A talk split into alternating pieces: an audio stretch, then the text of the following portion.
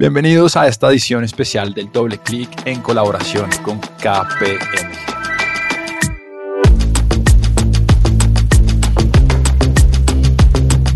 En el capítulo de hoy hablaremos sobre las startups en Latinoamérica y la realidad que están viviendo, que ya muchos denominan como el invierno startupero. Para ello, conversamos con Edgar Navarro, director de innovación de KPMG Colombia. Soy emprendedor, He sido advisor de algunos startups y actualmente estoy en KPMG liderando el área de innovación y mercadeo y apoyando un programa que tenemos también de Emerging Giants que pues está muy involucrado con el ecosistema de emprendimiento. Y con María Mercedes Agudelo, gerente de innovación y parte del equipo de Edgar. Bueno, mi nombre es María Mercedes Agudelo Vieira, eh, soy líder de Emerging Giants en KPMG. Me encanta este mundo, digamos que en KPMG llevo trabajando dos años y medio en este segmento, pero también vengo de, del mundo de startups, trabajé en Rappi. Lo que queremos desde KPMG y desde mi rol es ayudar a potenciar el crecimiento de las startups y ayudar a organizar la casa de todas las startups colombianas para que sigamos avanzando en ese crecimiento que tenemos, que lleguemos a ser la potencia en temas de emprendimiento a, a, nivel regional. Para sentar las bases de la conversación, primero dejemos clara la diferencia entre startup y emprendimiento. Pues aunque parezca lo mismo, no lo son y puede llegar a ser confuso, pues todas startups son emprendimientos, pero no todo emprendimiento son startups.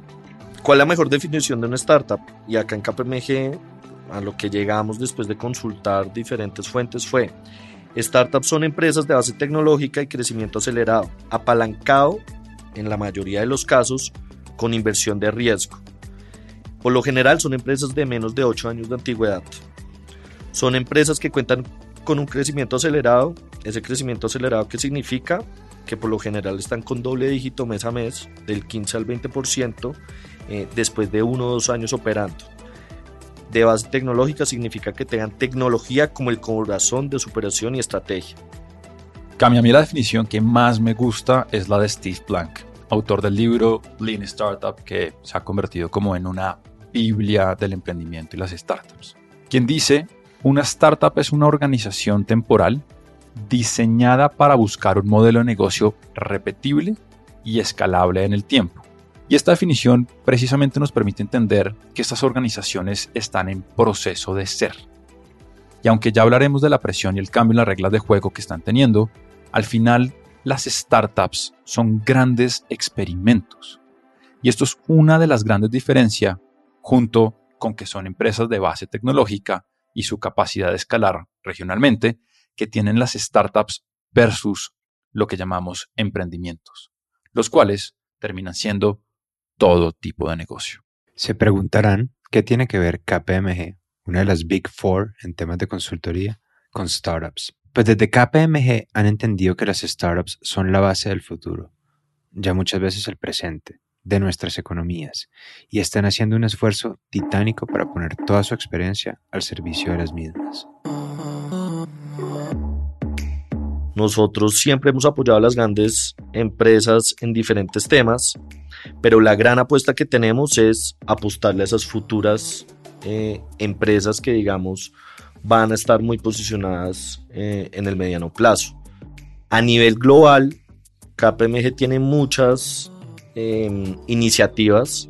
Nosotros nos trajimos ahorita una que nació en Brasil que se llama Emerging Giants y es cómo nosotros podemos ayudar desde otro ángulo más estratégico, más consultor, a, a que esa startup se vuelva una gran empresa. Bueno, ¿y por qué son importantes las startups para nuestra sociedad y economía? Los startups y el emprendimiento, y en especial los startups, generan un dinamismo en la economía, atraen inversión extranjera que antes no existía, eh, generan empleo, generan un know-how y más importante aún, nos comienzan a consolidar como, como un hub, o sea, lo que ha pasado durante los últimos años hace que se comience a crear una inercia donde cada vez más inversionistas quieren venir al país y cuando viene inversión no solo directamente afecta al ecosistema de startups, sino a toda la economía general del país. De hecho, Cami, el equipo de KPMG Colombia construyó un reporte que espero no demoren sacar para el 2022 y lo extiendan a nivel regional donde hicieron un mapeo minucioso del ecosistema startupero. Muy recomendado. Pero bueno, entremos en materia y entendamos el contexto actual del ecosistema startupero que muchos han denominado como el invierno de las startups.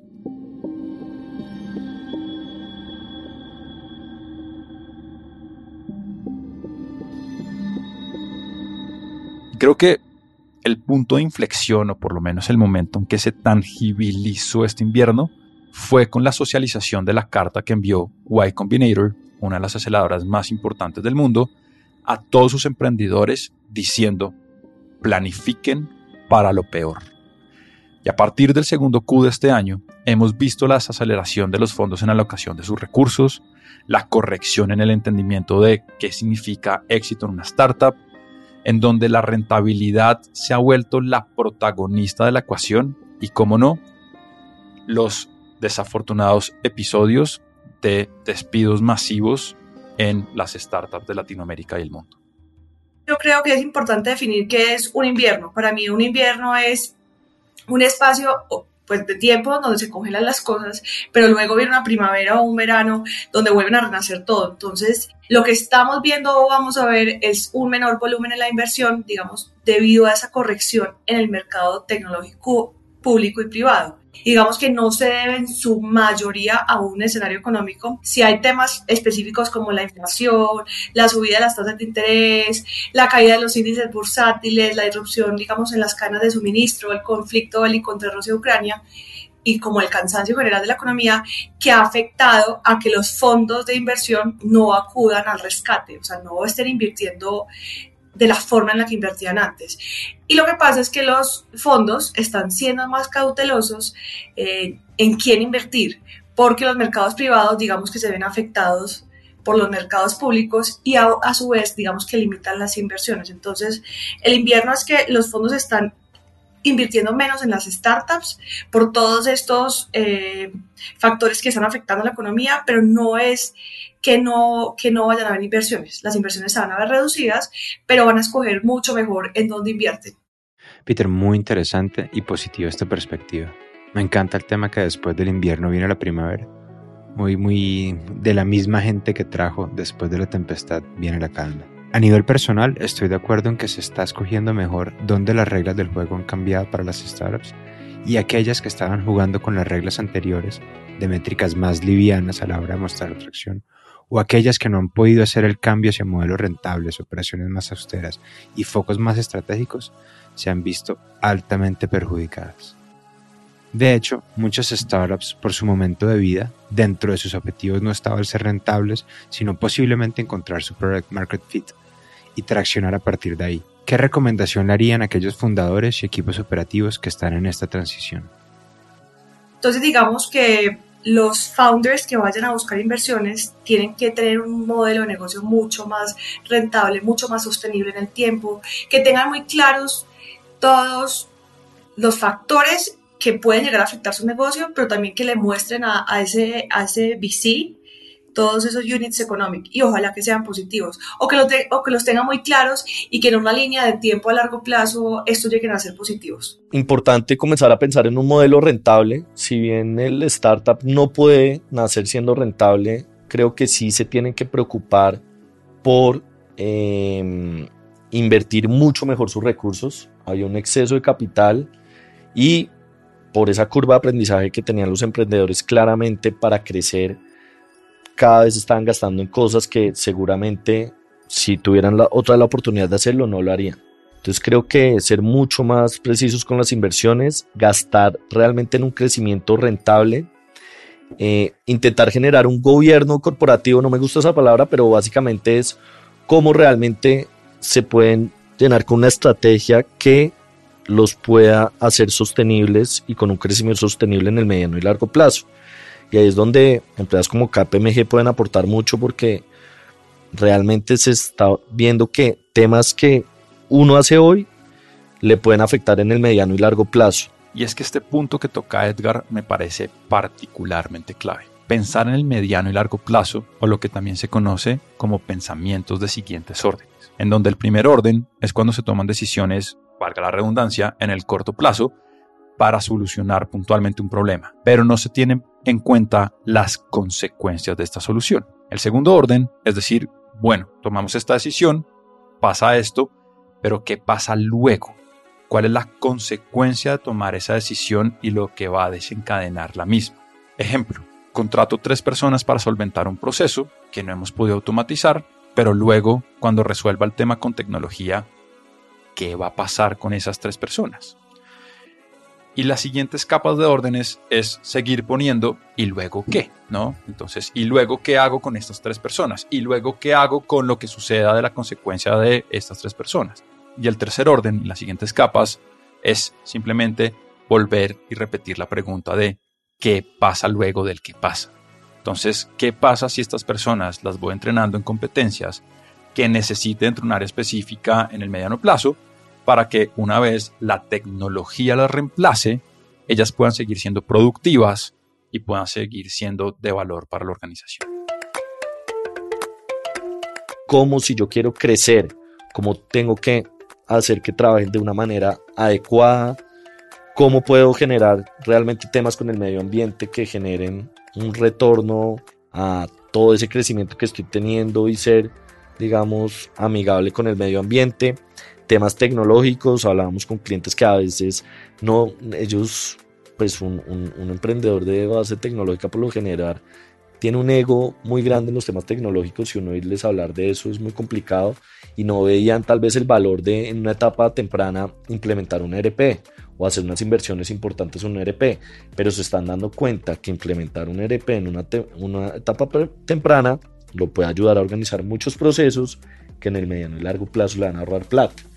Entonces son esos temas que, que, que, a principio simplemente pensaban en contratar. Creo que el ego también al principio los llena de crecer, de, de mostrar que, que, tienen muchos empleados, pero hoy en día realmente no, no, es ayudarlos a ser rentables, sino es ayudarlos a que piensen en todos esos factores que antes no se tenían en cuenta. Y eso es lo que intentamos mostrarles, como que hay muchas variables que hay que tener en cuenta y que cuando es chiquito no importa, pero que cuando es grande, si esos problemas no se comienzan a solucionar de la mejor manera, es un huequito que después va a ser un hueco muy grande de, de, tapar. Que no es que se vuelvan más corporativas las startups, sino que sean, sino que más bien sean más optimizadoras y deberían optimizar mejor sus recursos, no quemar tanto dinero, evaluar también viendo el mercado, cuáles son esos temas puntuales en los que se debería dar el gasto y digamos que esas actividades pues en las que se gaste ese dinero deberían ser actividades que lleven a optimizar sus procesos, a la gestión del personal y al buen gobierno corporativo.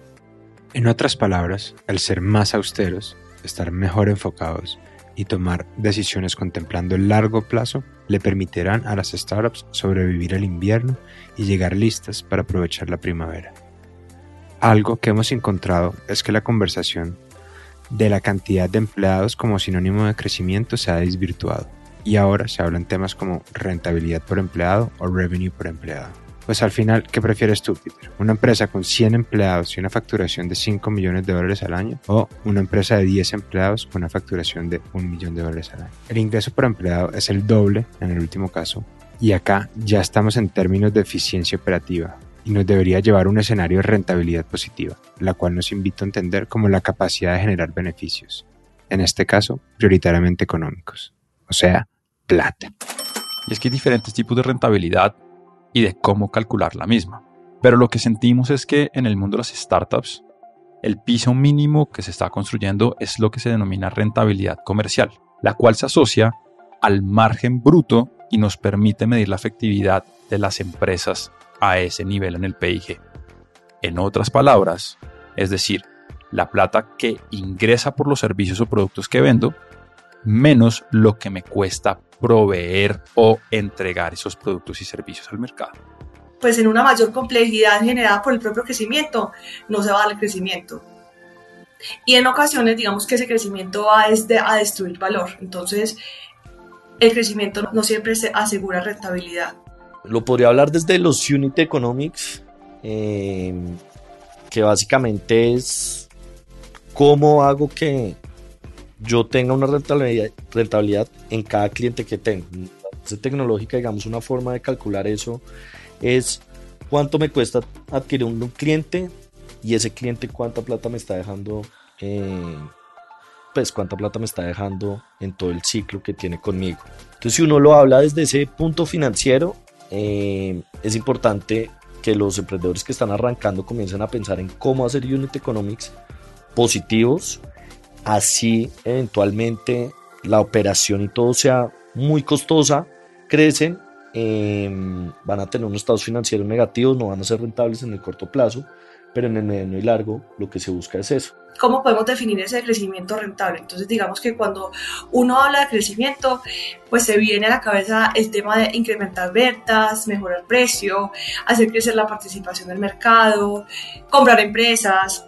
Y cuando hablamos de rentabilidad, digamos que hablamos de optimización de gasto, de costos, mejorar el retorno sobre los activos, la eficiencia, etc. Pues digamos que hay muchas más cosas que, que definen la rentabilidad. Pues Cami, mucho se habla de construir el avión mientras vuela, que muchas veces funciona, pero también muchas veces nos lleva a tomar decisiones apresuradas, posiblemente de primer orden, y que terminan costando el futuro, como ya lo mencionábamos. Edgar tiene una analogía con otro medio de transporte que definitivamente vale la pena resaltar.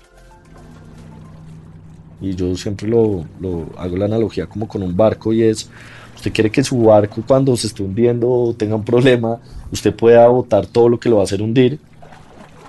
Y cuando usted tiene unit economics positivos, usted tiene, digamos, un, un barco muy dinámico en el que puede navegarlo fácil. Y eso yo creo que el reto que tiene los emprendedores, y no, no creo que los emprendedores, yo creo que mucha gente en, en negocios, en temas familiares, en temas personales, en un mundo tan dinámico, usted lo que busca es ser ágil y tomar decisiones prácticas. Peter, muy muy interesante el doble clic al mundo de las startups y el invierno y su contexto actual. Gracias por escucharnos y nos vemos la próxima. Y esperamos que el invierno termine pronto y podamos estar hablando nuevamente de esta nueva primavera. Chao Cami, chao a todos, gracias.